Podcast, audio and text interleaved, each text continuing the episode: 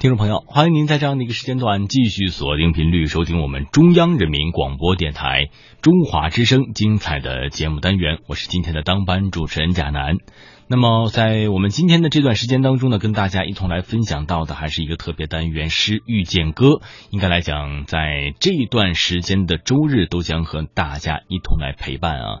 那么我们在这一期要听到的《是遇见歌》。的名字叫做《福田是国殇》。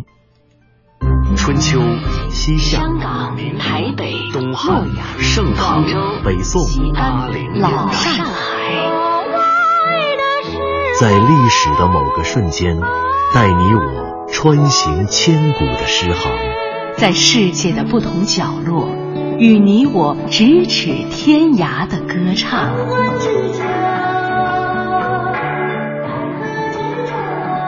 品读歌声里的诗行，吟唱诗句中的乐章，《诗遇见歌》第二季，归来吧，《诗经》。福田是国殇。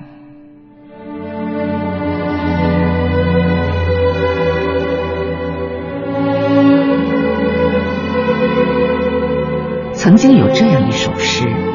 他真实的主旨众说纷纭，有人认为他在讽刺齐襄公好大喜功、不识仁政，却将兴国的希望寄托在诸侯身上；有人认为他在讽刺齐景公，说他急于成就霸业，好大喜功，反令天怒人怨；还有人认为他在讽刺好高骛远的少年，做事。不知循序渐进。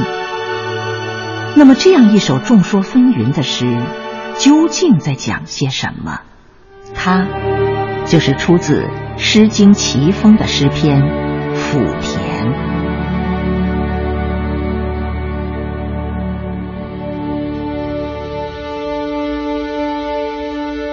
雾田甫田，唯有皎皎。不思远人，劳心叨叨。物田福田，唯有节节。不思远人，劳心达达。惋兮鸾兮，总角冠兮。为己见兮，兔儿变兮。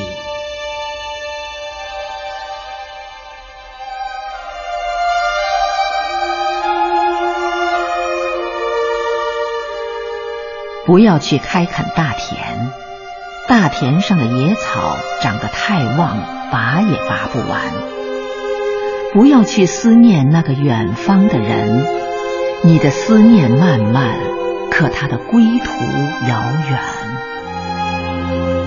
不要去开垦大田，大田上的野草长得太高，烧都烧不掉。不要去思念那个远方的人，就算是思念都变成悲伤，他也还在远方。这世界上可怜的是我可爱的儿子。昨天我才把他两边的发髻梳成小犄角，才没几天的功夫，他已经戴上了帽冠，成为了成年的人。福田，诗人的起兴是一望无际的大田，荒芜的原野上生长着苍茫的野草，那野草拔不完也烧不死。那野草不死，就像诗人的绝望，永远也没有尽头。诗人为什么绝望？他为什么如此决绝高喊“勿田福田”？原来这一声起兴，只为了另外一声发自内心的控诉：“勿思远人。”这远方的人是谁？为什么不能去思念他呢？远方的亲人是诗人的丈夫，他是一个去远方服徭役的义夫吗？是一个去远方服兵役的士兵吗？我们不知道诗人的丈夫究竟是谁。但是这个身在远方的亲人却身不由己，他没法回来。纵使诗人的思念从煎熬变成悲伤，他仍然不能回来。所有的思念都变成了沉重的伤痛，而承受着伤痛的人却不止诗人一人。诗人最怜悯的是自己的儿子。孩子出生了，孩子会走了，孩子的发髻被妈妈梳成了小辫子，孩子长大了，孩子成年了。可远方的亲人呢？他又见过孩子几天呢？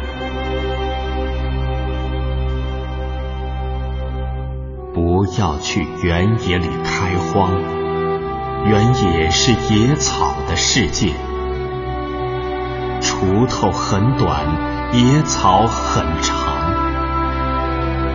不要想念今晚和明晚的远方，远方的月照远方的人，月光很短，月夜很长。不要去原野里开荒，原野是野草的世界。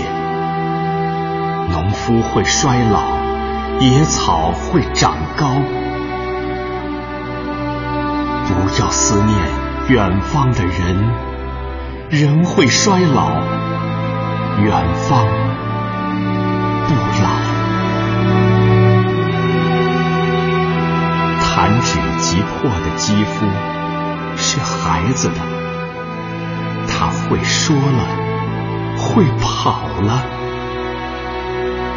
他不曾见过远方几面，他长大了，他飞走了。妻子的思念，孩子的思念。沉沦的思念，福田，他从两千多年前的春秋走来，这一走，竟然走到了今天。我们不知道两千多年前的丈夫远行是为了什么，可为了什么还重要吗？荒芜的大田，原本也是沃野千里的良田，那些良田荒芜了。人烟飘远了，又只剩下了荒芜的大田。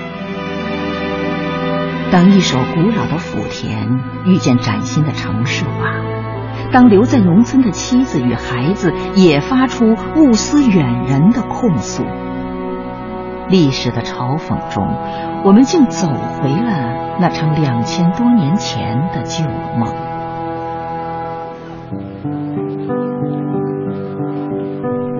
雾田府田，又成了一曲国殇。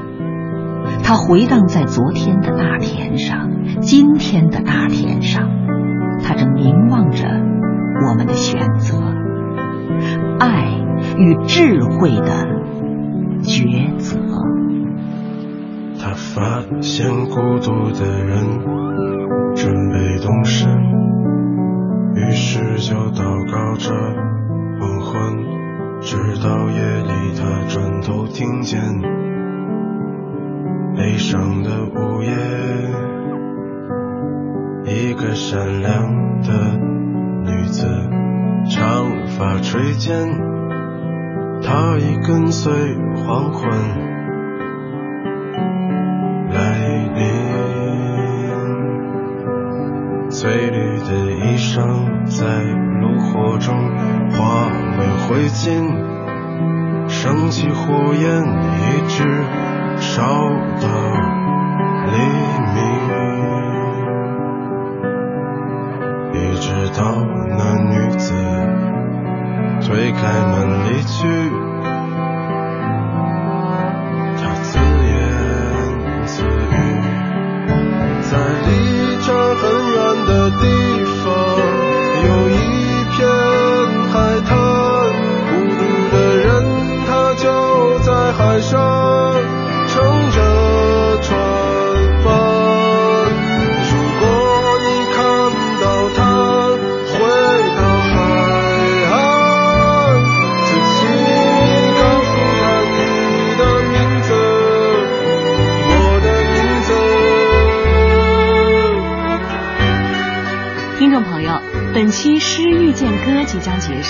节目策划全胜、钱琳琳、徐冰，制作人李晓东，撰稿刘滴川，主持人肖玉，诗词诵读方明、陈亮，录制合成杨琛，编辑夏文、郭方慧，责任编辑柳青，监制赵永礼。本节目由中央人民广播电台中国民乐数字频道出品。对台湾节目中心、中国之声新媒体、中国广播客户端联合制作播出。下期再会。的衣裳在炉火中化为灰烬，升起火焰，一直烧到黎明，一直到那女子推开门离去，推开门离去，我自由。